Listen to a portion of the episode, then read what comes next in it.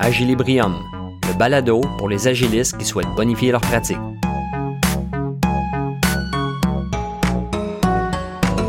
Dans cet épisode d'Agilibrium, je vous partage ma recette pour une planification de sprint réussie.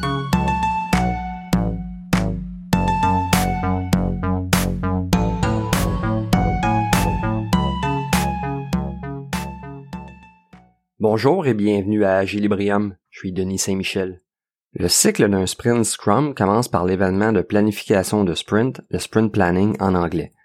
Ce qui est particulier avec cet événement Scrum, c'est que contrairement aux rencontres quotidiennes ou à la rétro d'équipe, on n'a pas l'impression qu'il nous procure beaucoup de feedback. Ce qui ne l'empêche pas d'être un événement déterminant dans le sain déroulement d'un sprint avec nos équipes. Je vais donc voir avec vous aujourd'hui plusieurs éléments à mettre en place qui peuvent contribuer à en faire un événement Scrum à haute valeur ajoutée. Allez, c'est parti. La planification du sprint est importante pour nous mettre dès le départ sur la voie du succès. Pour cela, nous visons à avoir des objectifs et des attentes qui sont claires, comprises par tous. Il est essentiel que chaque membre de l'équipe ait une compréhension commune de ce qui se trame à ce moment. C'est pourquoi tous les membres de l'équipe devraient y participer. On pourrait même y inclure notre client pour un maximum de transparence, pourquoi pas? Si d'autres parties prenantes peuvent y prendre part, je trouve aussi que c'est une bonne idée.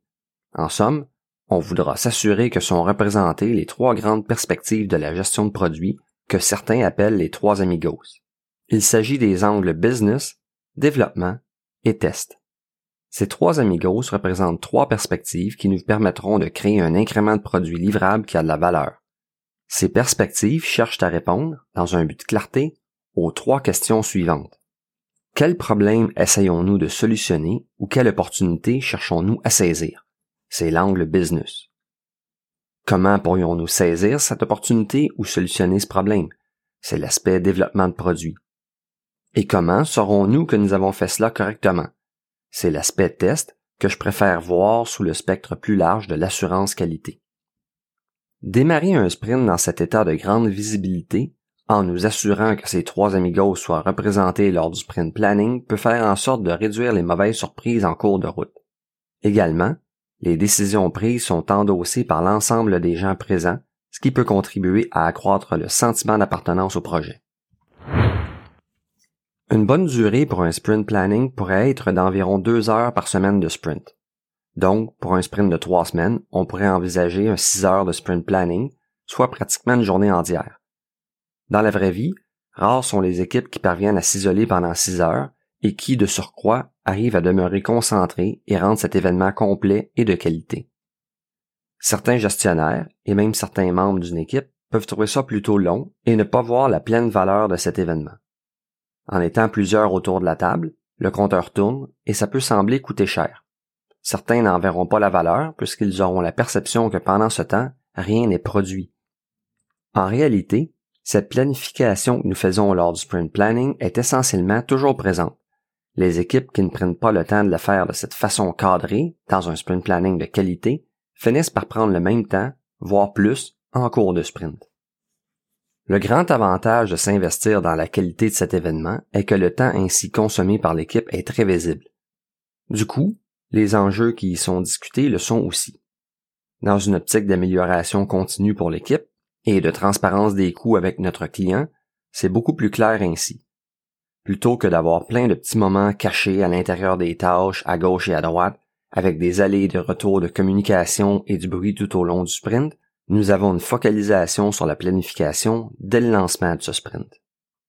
On pourrait aussi dire comme règle de pouce qu'un sprint planning ne devrait durer que le temps nécessaire pour établir un plan de réalisation des travaux. Selon la maturité de l'équipe, son expertise technique et agile, la durée du sprint planning sera plus ou moins longue. Alors, pour avoir un sprint planning efficient, qui ne prend que le temps vraiment nécessaire, on a tout intérêt à se préparer un peu en amont. J'ai très souvent vu des équipes se réunir lors de cet événement sans vraiment trop savoir par où commencer. Comme Scrum Master, on a tout ce qu'il faut pour préparer les troupes à l'avance. Bien qu'il puisse être facilitant de réserver dans nos horaires bien chargés une plage récurrente pour cet événement, on gagnera à personnaliser l'invitation pour chacun de ces événements individuellement. Dans notre invitation, on peut faire un court rappel de l'endroit où nous nous trouvons dans le projet, en référence à la roadmap par exemple. On pourrait rappeler les objectifs que nous poursuivons et les jalons auxquels nous travaillons. Cela va nous permettre d'arriver à la rencontre en ayant un bon rappel du contexte. Pour rehausser l'engagement, pourquoi ne pas donner un petit devoir aux membres de l'équipe dans cette invitation? On peut demander au minimum de regarder le backlog de produits et de préparer une ou deux questions.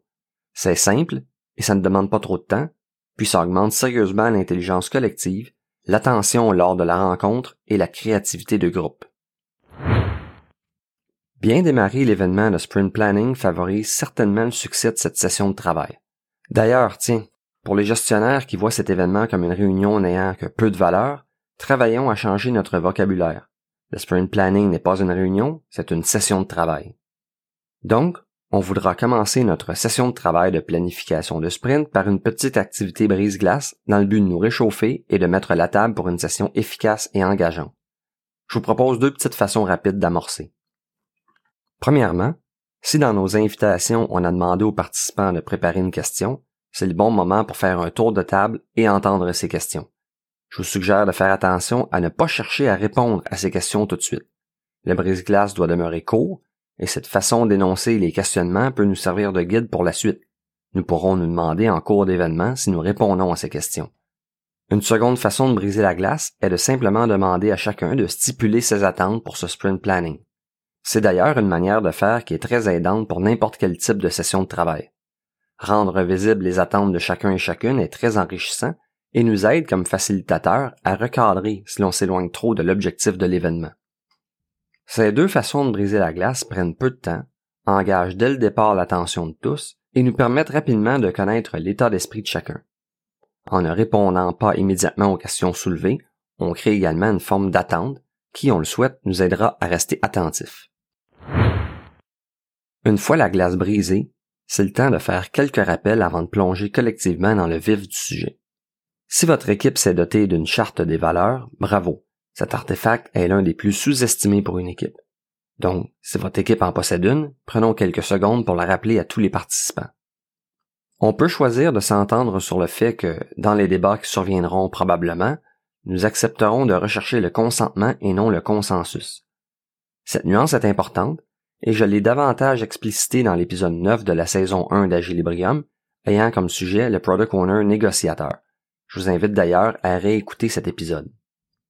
Notre Product Owner s'est certainement penché sur un énoncé de vision pour le produit auquel nous contribuons. Voilà maintenant une excellente occasion de nous exposer tous à cet énoncé. Celui-ci donne du sens aux initiatives que nous entreprenons et doit représenter la raison d'être de ce que nous faisons. En choisissant les tâches à accomplir pour ce sprint, gardons en tête cet énoncé de vision et sa signification. Demandons-nous dans quelle mesure ce que nous nous apprêtons à faire nous aidera à nous approcher davantage de cette vision évoquée. Ensuite, prenons une minute pour visualiser la roadmap. Non seulement pour voir où nous en sommes par rapport aux jalons poursuivis et à l'alignement du calendrier, mais aussi pour voir tout ce qui a été accompli jusqu'à maintenant. Également pour nous rappeler que ce que nous faisons maintenant s'inscrira à jamais dans le fil narratif du produit que nous développons. Si nous avons la chance d'être tous réunis physiquement au même endroit pour cette session de travail, ayons à proximité des crayons ou des plumes à ainsi que des blocs-notes, des feuilles de papier.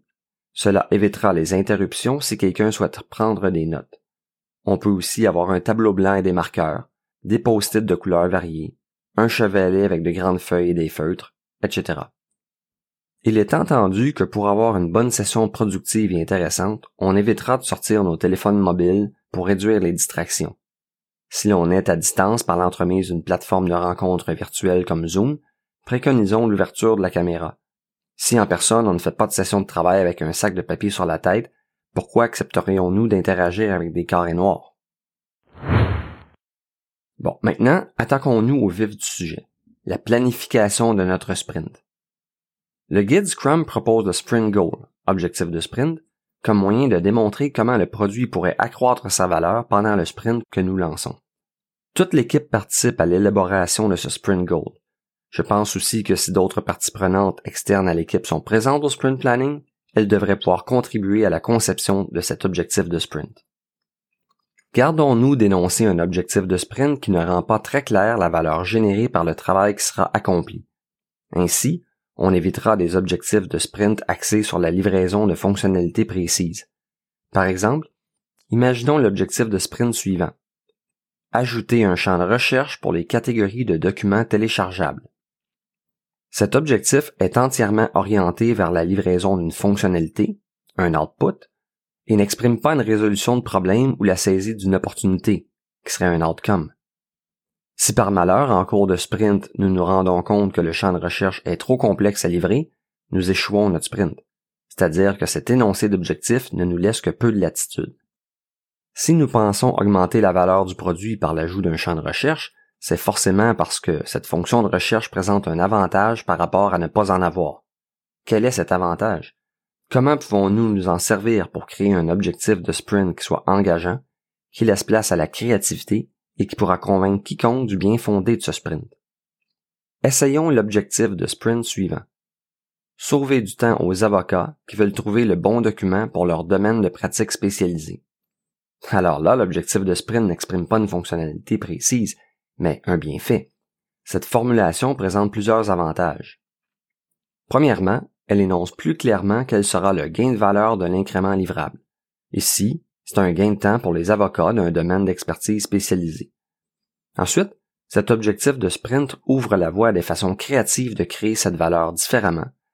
Ensuite, cet objectif de sprint ouvre la voie à des façons créatives de créer cette valeur différemment, parfois même sans avoir à trop alourdir la base de code de notre produit. Imaginons un instant que chaque avocat, lors de la création de son compte sur la plateforme, ait dû remplir un profil dans lequel ses champs de pratique spécialisés sont identifiés. Avons-nous besoin alors de proposer un moteur de recherche? Ne pourrions-nous pas simplement afficher en haut du site des raccourcis vers les documents de chacune de ces catégories de pratique? Avoir un objectif de sprint basé sur un outcome plutôt que sur un output nous permet en cours de sprint de prendre des décisions différentes en ayant toujours en tête notre destination. Comme Scrum Master, nous devrions être attentifs à la tournure que prend notre objectif de sprint. Un anti-pattern dangereux est cette pratique où l'on remplit le sprint de tâches afin d'occuper l'équipe au maximum de sa capacité pour s'assurer que nos troupiers soient bien occupés et ou dans le but de vider le plus rapidement possible le carnet de produits. Aller dans cette voie est très dommageable, à la fois pour la valorisation du produit, car on perd un peu en cohérence, et pour l'équipe, on ne lui permet pas de souffler. Il sera difficile dans un tel contexte de défendre avec aplomb notre vision de produit et notre maîtrise de celui-ci. On se transforme un peu en machine à cracher des fonctionnalités. Ensuite, on regarde toutes ces tâches et on essaie d'en tirer un objectif de sprint qui a un sens. C'est presque impossible. Pire encore, on risque de statuer sur un objectif plutôt insignifiant, comme par exemple compléter toutes les tâches. Ceci n'est pas un objectif de sprint valide. Comme facilitateur de cette session de sprint planning, le Scrum Master doit amener l'équipe à se demander dans quelle mesure l'énoncé de l'objectif de sprint donnera envie à un investisseur de nous épauler financièrement dans la poursuite de cet objectif. Est-ce que notre énoncé est vendeur? Est-ce qu'on peut y déceler clairement quel sera notre retour sur investissement? Si on doute de la réponse, estimons alors que notre objectif de sprint n'est pas bien formulé. Une autre façon de faire que j'utilise souvent est de se demander la question suivante. Qu'est-ce qui arrivera dans la vraie vie si on fait ce sprint et qu'est-ce qui arrivera dans la vraie vie si on ne le fait pas? Notre objectif de sprint devrait mettre en lumière la différence entre le fait de livrer le contenu du sprint ou de ne pas le livrer. Maintenant qu'on a notre objectif de sprint, qu'on reconnaît la valeur ajoutée que représentera l'incrément de produits livrables, il faut répondre à un autre questionnement qui est au cœur de l'événement du sprint planning. Qu'est-ce qui peut être fait dans ce sprint afin d'atteindre l'objectif? La réponse à cette question doit avoir deux volets. D'une part, quelles sont les tâches et les récits utilisateurs qui nous permettent d'atteindre l'objectif cité, et dans un second temps, dans quelle mesure l'équipe détient les ressources pour y parvenir? Les ressources couvrent l'expertise, qu'elle soit technique ou de secteur, de même que la disponibilité, la capacité de l'équipe, etc. Pendant que l'équipe détermine les items du backlog de produits les plus appropriés pour ce sprint, on en profite également pour les raffiner un peu davantage. On identifiera les éléments qui ont des dépendances entre eux. Moins il y a de dépendances, mieux c'est. Il faut quand même essayer de les identifier au meilleur de notre connaissance. Pendant le sprint planning, c'est également un bon moment pour essayer de planifier le séquençage des travaux. Attention, il ne s'agit pas ici de tomber dans le piège de la planification en cascade. Il est souvent suffisant d'avoir une compréhension commune de notre hypothèse de développement. On poursuit le sprint planning en se demandant comment chacune de ces tâches se compléteront à l'égard de la definition of done de l'équipe. Avant de conclure l'événement de sprint planning, il y a plusieurs points de contrôle à exploiter. Si nous avons demandé quelles étaient les attentes de chacun et chacune pour cette session de travail, il est de mise de faire un tour de table et de valider si les attentes ont été rencontrées. De deux choses l'une. Soit les attentes ont été rencontrées et c'est parfait. Ou bien les attentes d'une personne ou d'une autre n'ont pas été comblées et cela peut à son tour se diviser en deux possibilités. La première est que nous ayons oublié un point important en lien avec cette attente. Rectifions le tir maintenant et discutons de ce point avec toute l'équipe, quitte à étirer de quelques minutes la durée prévue de l'événement. On comprendra que si, comme Scrum Master, nous sommes vigilants, nous apprendrons à ne pas attendre à la toute fin pour valider que les attentes soient comblées. On essaiera donc, en cours de route et à certains moments durant le sprint planning, de sonder les participants. Mais il se peut aussi que les attentes d'une personne, bien que n'ayant pas été comblées durant la session de travail, n'aient pas à l'être. C'est le cas lorsque les attentes exprimées par quelqu'un ne sont pas des attentes qui correspondent bien aux objectifs d'une session de sprint planning. Comme bon Scrum Master, nous prendrons note de cela et travaillerons dans notre posture d'éducateur Scrum auprès de cette personne, en dehors de l'événement et en privé. Si notre équipe a une belle maturité, que la confiance entre les membres du groupe est élevée, nous pouvons aussi tenter de reformuler les attentes de cette personne. Par exemple, est-ce que, au fond, tu n'espérais pas plutôt que, afin de tenter une reformulation non menaçante et bienveillante? En fin de session, on voudra aussi faire un dernier rappel pour un drapeau rouge qui nous aurait échappé. C'est une chance de nommer tout haut quelque chose qui nous chicote s'il y a lieu. On terminera enfin la session de travail en se rappelant tous l'objectif de sprint et comment l'incrément de produits livrables que nous obtiendrons contribuera à atteindre cet objectif. À la fin du sprint, nous aurons bien entendu notre revue de sprint ainsi que notre rétrospective d'équipe. Ces deux événements peuvent également être amorcés en amont et c'est précisément au sprint planning que nous pouvons mettre de bonnes bases pour que ces événements aient encore plus de valeur pour nous. Durant notre sprint planning, on voudra donc se demander quelles seront nos mesures de succès. Autrement dit, comment saurons-nous que nous avons atteint notre objectif de sprint? Ça peut sembler une question un peu banale ou même évidente, mais expérimentez-le avec vos équipes, posez la question. Laissez la discussion prendre forme autour de celle-ci interrogeons-nous sur la mesure de succès. La véritable valeur d'un incrément de produit ne se concrétise que lorsqu'elle bénéficie aux gens qui utilisent ce produit. Cela veut-il dire que l'objectif de sprint ne sera atteint que lorsque le produit sera déployé en production? Et alors, si personne n'utilise les fonctionnalités qui rendent possible l'atteinte de cet objectif, pouvons-nous toujours conclure que celui-ci est atteint? Bien souvent, les discussions autour de ces questions sont encore plus intéressantes que les conclusions que nous en tirons. S'exercer à répondre à ces questions entraîne nos muscles et nos réflexes de valorisation de produits. Collectivement, nous accroissons notre capacité à maximiser la valeur du produit et à se partager le ownership du projet. Nous créons aussi un terreau fertile pour nous permettre de trouver des solutions innovantes et à prendre toujours davantage de meilleures décisions. Le sprint planning ne fait pas exception à toutes les sessions de travail de qualité que nous avons. C'est toujours une bonne pratique de revenir sur une session de travail quelque temps après. Une bonne habitude à prendre comme facilitateur est d'envoyer un courriel de remerciement à tous les participants.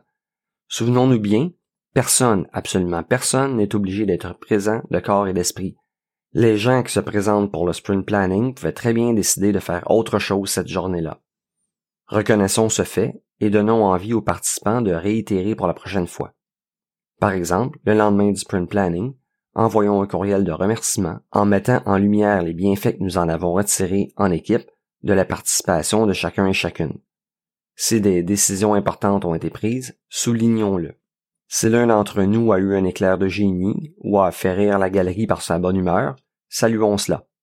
Si des risques possibles ont été identifiés, en une ligne, rappelons-nous d'être vigilants. Croyez-moi, vos équipiers vont beaucoup apprécier ce retour post-session. Cela contribue à la transparence et à la clarté qui aidera toute l'équipe à focaliser sur ce qui est le plus important. Encore un dernier point pour à la fois susciter un bon engagement et favoriser la créativité de groupe.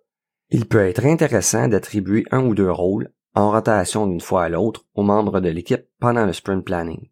Par le passé, j'ai utilisé avec succès les rôles suivants. Le maître du temps. Il s'agit de quelqu'un qui demandera à l'équipe comment on ferait les choses différemment si nous n'avions que la moitié du temps disponible pour le sprint, ou le double du temps. Cela stimulera la génération d'idées. L'avocat du diable. En tant qu'avocat du diable, vous argumentez deux fois pour tenter de convaincre que l'idée proposée ne tient pas la route. Cela nous forcera à bien se questionner sur l'ingéniosité de cette dernière.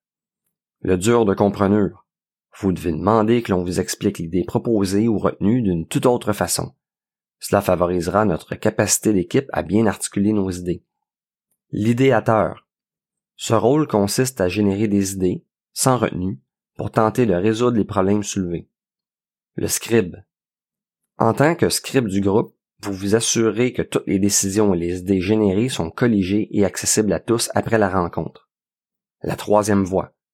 Ce rôle consiste à proposer une troisième option ou opinion à toutes les solutions évoquées, aussi farfelues ou irréalistes soient-elles. Le chroniqueur radio. Dans la peau de ce personnage, le participant doit ajouter à une piste proposée en utilisant la formulation suivante. C'est bien vrai, d'autant plus que et poursuivre avec un nouveau complément d'information. Cette intervention est excellente pour couvrir d'autres angles de vision pour raffiner les tâches d'un sprint. Si vous appréciez mon balado, écrivez-moi sur LinkedIn ou commentez la publication de cet épisode. Je suis très intéressé à connaître vos secrets pour un sprint planning réussi avec vos équipes. Ici Denis Saint-Michel pour Agile Librium. Je vous remercie d'avoir été à l'écoute et je vous dis à très bientôt.